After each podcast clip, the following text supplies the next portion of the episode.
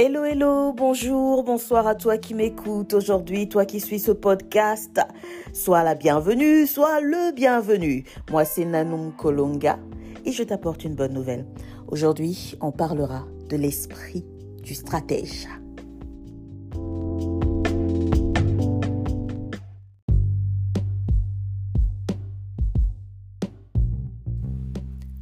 As-tu souvent eu l'impression que tu étais une sorte de misfit C'est-à-dire que tu appartiens à différents groupes, mais dans les différents groupes auxquels tu appartiens, tu as l'impression que, après tout, tu ne leur appartiens pas complètement.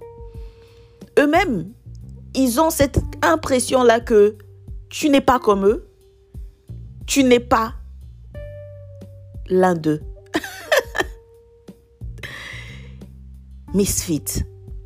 You don't fit. Misfit, c'est en anglais. En français, l'équivalence, ce serait inadapté, marginal, quelqu'un qui est en marge des normes, des standards de la société. Nous le retrouvons dans 1 Samuel, chapitre 22, verset 2. Nous voyons des inadaptés qui ont suivi David dans la caverne d'Adoulam. Des inadaptés sur le plan financier, ils étaient endettés. Des inadaptés sur le plan social, ils étaient incompris.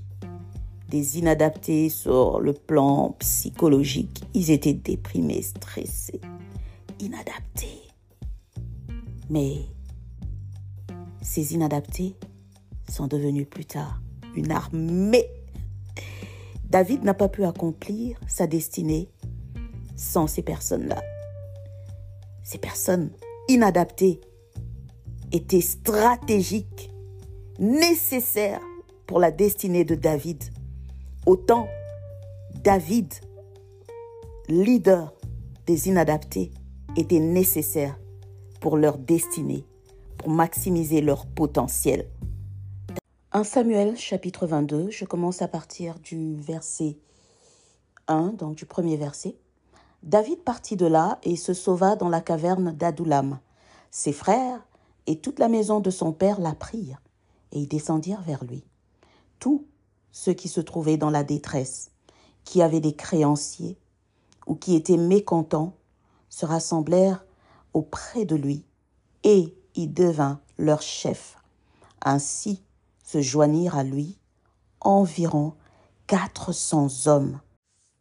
Ces hommes qui ont rejoint David dans la caverne d'Adoulam, que nous voyons comme euh, incompris, mécontents, déprimés, ils sont décrits plus tard dans 2 Samuel au chapitre 23 comme étant des vaillants guerriers.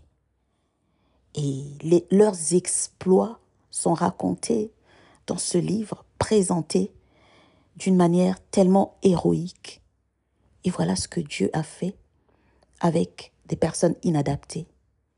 L'esprit du stratège en eux les a transformés tout simplement en défaillants guerriers.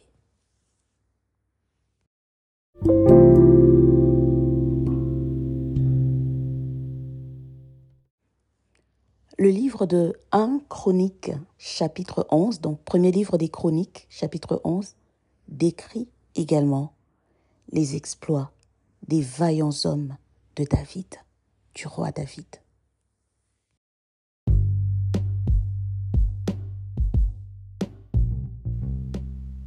Tu ne trouves pas ta place.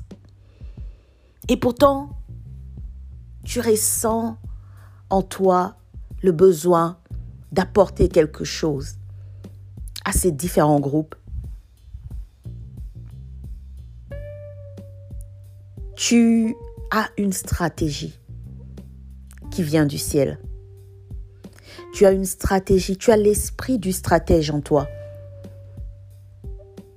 Un misfit dans la Bible, quelqu'un comme Moïse, Dieu utilise souvent des misfits. Moïse était un misfit. Il n'était pas accepté dans sa communauté d'origine, le peuple d'Israël, les Juifs. Et pourtant, sa mère, ses frères étaient hébreux. Mais on ne le reconnaissait pas comme hébreu, à cause de son parcours, la manière dont Dieu l'a préparé. Et là où il a vécu, parmi les Égyptiens, il a grandi dans la maison de Pharaon. Il était reconnu comme un prince d'Égypte, mais les Égyptiens ne le reconnaissaient pas comme étant un des leurs. Il y avait une sorte de conflit. Rejeté à gauche et à droite, mais Moïse portait en lui une stratégie venant du ciel. Et c'est seulement plus tard que lui-même Moïse comprendra cela, que les autres également, ceux qui l'ont rejeté, dans les différents groupes comprendront cela. Il avait une mission de libérateur. Il avait en lui l'esprit du, stratège.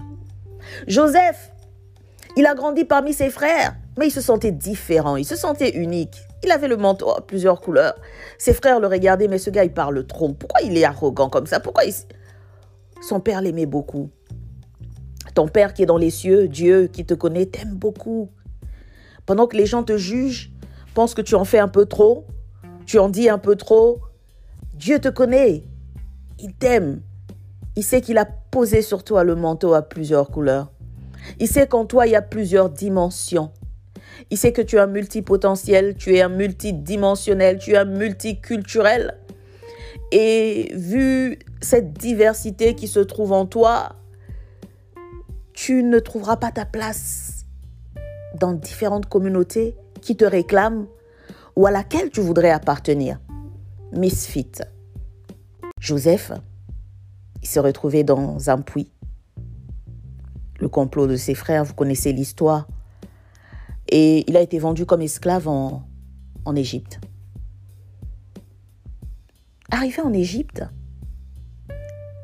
Joseph était hébreu. Il était considéré comme un hébreu malgré tout ce qu'on pouvait lui confier comme responsabilité chez Potiphar.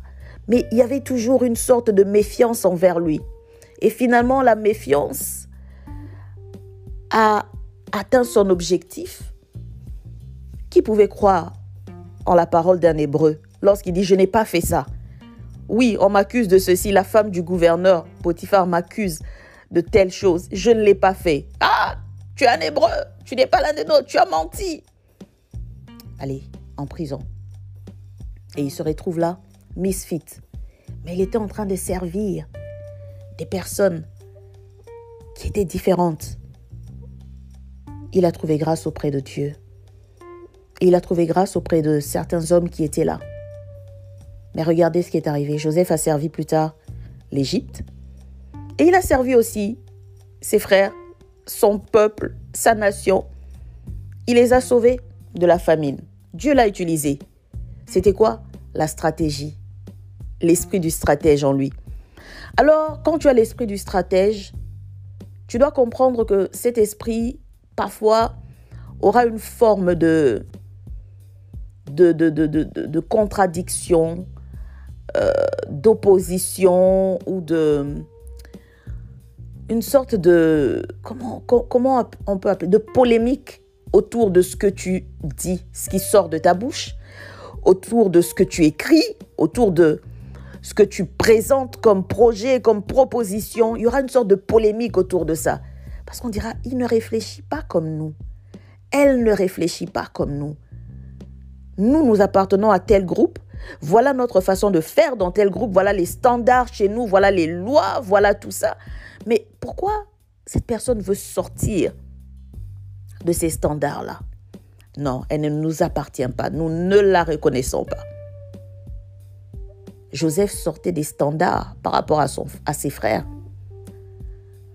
Parce que là-bas, dans cette culture, c'est un peu comme les frères de, David. Vous voyez que même le, prophète Samuel avait cette culture-là.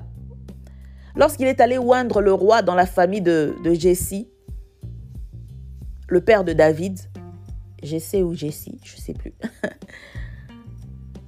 il a cru que celui que l'Éternel avait choisi, c'était parmi les, frères de David là qui étaient baraqués, qui avaient un statut social euh, euh, euh, bien, bien, bien reconnu, bien accepté et tout ça. Ils ne pouvaient pas imaginer que Dieu se servirait d'un, d'un petit là rejeté par sa famille qui était un misfit qui passait du temps dans la brousse là-bas. Non, peut-être qu'on ne voyait même pas souvent David dans la ville, tellement il passait son temps à garder les, le troupeau les brebis, les moutons. On connaissait ses frères. David, lui, on ne le connaissait pas. Tu vois que même le, prophète Samuel s'est trompé. Heureusement que Dieu est venu le, remettre sur le droit chemin pour dire attention, Samuel, hmm, Dieu ne regarde pas l'apparence, il regarde au cœur. Donc c'était la même culture avec les frères de Joseph. Pour eux, ils étaient ceux qui avaient le plus d'importance. Peut-être parce qu'ils étaient les aînés, dans la famille, ils étaient plus âgés que Joseph, mais peut-être aussi parce qu'ils avaient différentes activités qui étaient bien vues euh, de, tous les autres dans la culture de cette époque. Ils rentraient bien dans le moule. Mais Joseph, c'était un petit là, il se réveille le matin paresseux, il est là, oh papa, papa, papa, et on lui donne un manteau à plusieurs couleurs. Mais qu'est-ce qu'il a fait pour mériter ça? C'est ce que beaucoup de gens se posent comme question aussi dans l'église. On te voit débarquer là, tu viens avec un message différent, mais oh Dieu m'a appelé, Dieu m'a appelé à le servir, Dieu m'a...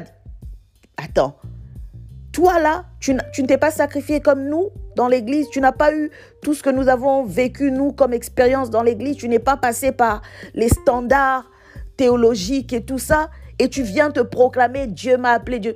Qui es-tu toi? Parfois, tu es jalousé à cause du manteau à plusieurs couleurs que tu portes. C'est la culture du monde, la culture qui influence aussi l'Église. En tout cas, certaines parties de l'Église.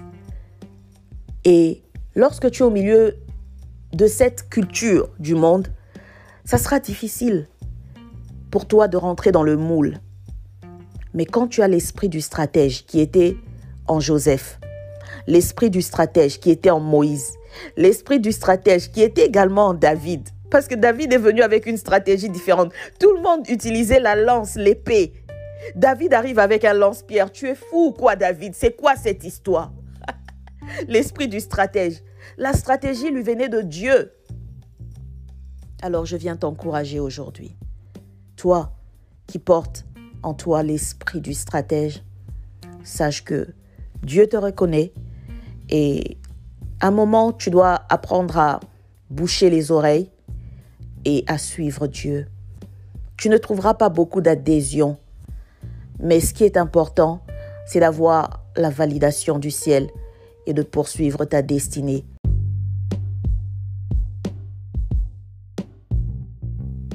La Bible nous dit dans Ecclésiaste chapitre 9 verset 16 que la sagesse vaut mieux que la force Cependant, la sagesse du pauvre est méprisée et ses paroles ne sont pas écoutées.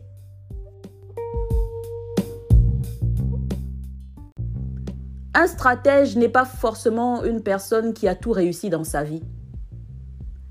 Joseph, dans la Bible, c'était un esprit stratégique. Il avait l'esprit stratégique en lui. Mais regardez un peu, l'expérience de Joseph, la situation de Joseph. Stratégique, mais il se retrouve en prison. Ça veut dire que cette stratégie-là était un don que Dieu a fait à Joseph pour servir les autres. C'est lorsque l'opportunité s'est présentée et que Pharaon a reçu la stratégie de Joseph, c'est là que Joseph a été élevé. Son élévation dépendait de la stratégie que Dieu avait placée en lui et des personnes qui devaient recevoir cela. Il y a des personnes stratégiques qui portent en elles la solution ou les solutions pour les nations.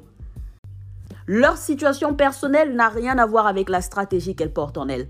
Alors si toi tu te mets à juger une personne stratégique, par rapport à sa situation personnelle, sa situation sociale, sa situation euh, financière, son profil dans la société, tu passeras à côté des solutions que Dieu a pour toi, pour ta communauté, pour ton pays, pour l'Église.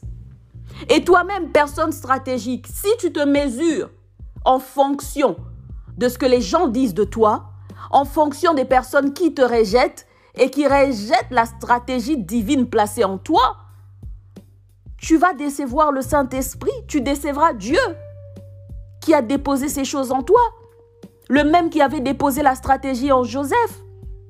Personne en Égypte ne pouvait penser à cette stratégie-là que Joseph a proposée au Pharaon. Personne. C'était une stratégie économique. Mais il fallait une inspiration divine pour la sortir. Si c'était si facile que ça, Dieu aurait pu placer cette stratégie-là dans le cœur de n'importe quel autre conseiller de Pharaon. Mais Dieu voulait démontrer quelque chose, à la fois à Joseph, à cause de la promesse qu'il lui avait faite, et à la fois à la nation d'Égypte et au peuple d'Israël, à ses frères, à sa famille. Dieu veut démontrer quelque chose avec toi et les gens qui croiseront ton chemin, qui bénéficieront de ta stratégie, tout est lié. Alors aujourd'hui, ne méprise pas la stratégie de Dieu en toi. Ne, ne, laisse pas non plus les autres mépriser ta stratégie, mépriser l'esprit stratégique en toi à cause de tes circonstances présentes. Ça n'a rien à voir. Dans la culture du royaume de Dieu, l'esprit stratégique est un esprit prophétique. Les personnes stratégiques, Dieu les a préparées. Dieu les a fait passer par des événements, par des circonstances, par des expériences diverses et uniques. Elles ont été préparées pour des temps comme celui-ci, pour pouvoir apporter des solutions.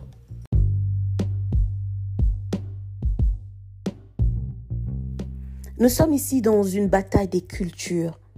La culture du royaume de Dieu versus la culture du monde. Et très souvent, la culture du monde a tendance à influencer la culture de l'Église, à influencer les chrétiens. Il y a des très bonnes choses que nous apprenons dans le monde. Il y a des choses pragmatiques. Il y a des choses euh, euh, qui nous aident dans la vie de tous les jours, qui nous aident à progresser. Mais tout n'est pas à prendre parce que la Bible est supérieure. Je répète, la Bible, la parole de Dieu, en tant que chrétien, si tu es en train de suivre en ce moment ce podcast, sache que c'est une plateforme chrétienne. Je suis chrétienne et je m'adresse à des chrétiens et à des personnes qui voudraient connaître Christ, qui peut-être ne sont pas chrétiennes, mais voilà, je te présente la culture du royaume de Dieu. La Bible que je lis est supérieure à tout autre livre de développement personnel qui pourrait m'aider. C'est d'abord la Bible, la parole de Dieu. Josué chapitre 1 verset 8. Que ce livre de la loi ne s'éloigne point de ta bouche. Médite-le jour et nuit pour agir fidèlement selon tout ce qui est écrit. Car c'est alors que tu auras du succès dans tes entreprises. C'est alors que tu réussiras. Psaume 119, verset 105. Ta parole est une lampe à mes pieds et une lumière sur mon sentier. Psaume 119 toujours, un peu plus haut au verset 11. Je serre ta parole dans mon cœur afin de ne pas pécher contre toi. Pécher, la définition de péché, c'est manquer le but, manquer l'objectif. 2 Timothée chapitre 3 verset 16. Toute écriture, ici ce n'est pas le logos, c'est plutôt le graphe, en grec, graphé, graphe, scriptura en latin. Il s'agit des écrits de la Bible, des saintes écritures, inspirées, divinement inspirées par le Saint-Esprit, qui a utilisé des hommes à travers différents siècles, des générations, pour mettre ces écritures ensemble, pour nous les transmettre aujourd'hui sous la forme que nous avons et qui est appelée Bible. Toute écriture est inspirée de Dieu et utile pour enseigner, pour convaincre, pour corriger, pour instruire dans la justice. 1 Corinthiens chapitre 1, je lis à partir du verset 25. Car la folie de Dieu est plus sage que les hommes, et la faiblesse de Dieu est plus forte que les hommes. Considérez, frères, que parmi vous qui avez été appelés, il n'y a ni beaucoup de sages selon la chair, selon la chair, selon le monde, selon la culture du monde, ni beaucoup de puissants, ni beaucoup de nobles, mais Dieu a choisi les choses folles du monde pour confondre les sages. Dieu a choisi les choses faibles du monde, comme toi et moi, pour confondre les fortes. Et Dieu a choisi les choses viles du monde et celles qu'on méprise, celles qui ne sont point, pour réduire à néant celles qui sont, afin que nulle chair ne se glorifie devant Dieu. Or, c'est par lui que vous êtes en Jésus-Christ, lequel, de par Dieu, a été fait pour nous sagesse. Jésus-Christ a été fait pour nous sagesse, justice et sanctification et rédemption, afin, comme il est écrit, que celui qui se glorifie se glorifie dans le Seigneur. Amen. Bah, personne ne calculait David parce qu'il regardait à l'apparence. Et c'est ce que le monde fait. La culture du monde, c'est ça. On regarde à ton apparence. L'apparence de ton argent, l'apparence de tes diplômes, l'apparence de ton statut social, l'apparence de ton buzz sur les réseaux sociaux, l'apparence de tes followers sur les, réseaux sociaux, l'apparence de ton influence. Et mais Dieu regarde au cœur. Et lorsque tu es dans le royaume de Dieu, tu es un chrétien enfant de Dieu, tu as le Saint-Esprit qui est ton conseiller. Il va te montrer des choses que les autres ne voient pas. Il va te montrer la valeur qui est dans une personne, une personne que les autres dans le monde méprisent. Parce que c'est la sagesse du monde de ne pas considérer des gens comme toi. Mais Dieu, parce qu'il est au-dessus de la sagesse du monde, il fera en sorte que quelqu'un vienne vers toi, quelqu'un pense que tu as quelque chose à offrir, quelqu'un pense que tu peux lui être utile. C'est ce que Dieu a fait avec David et ses hommes. David était lui-même dans une situation d'exil. Oh merci Saint-Esprit. Il était dans une, situation difficile, une situation de vulnérabilité, fragile. Il se cachait dans la caverne d'Adoulam. Il n'était pas confortable. Mais ces hommes-là, qui étaient eux-mêmes endettés, qui avaient des problèmes, ils ont vu la valeur qui était en David. Ils ont suivi David dans cette caverne. Et David aussi a vu la valeur qui était en ces hommes-là, qui étaient incompris dans la ville, qui étaient endettés, qui étaient stressés, déprimés. Mais regarde ce que Dieu a fait de plus tard. On les nomme des vaillants guerriers. Tu comprends maintenant la culture du royaume de Dieu? Elle est supérieure et nous aurons toujours la Bible comme boussole. Dans tous les enseignements, même si nous faisons du développement personnel, c'est le développement personnel chrétien. Et notre livre, notre manuel d'instruction, c'est la Bible.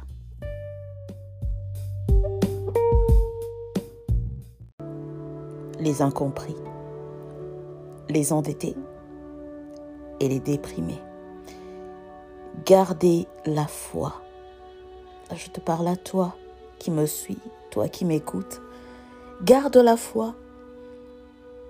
Ta différence fera la différence. Dieu a prévu un David pour chaque aspect de ta vie, sous forme humaine ou sous forme d'opportunité pour maximiser ton potentiel. Il y a un David, un David qui a reçu le mandat l'autorité l'onction, la grâce, le cœur de pouvoir servir des gens comme toi. Bercheba CCM est là justement pour te servir. N'hésite pas. Tu veux parler, discuter, être écouté? Écris-moi. Que Dieu te bénisse.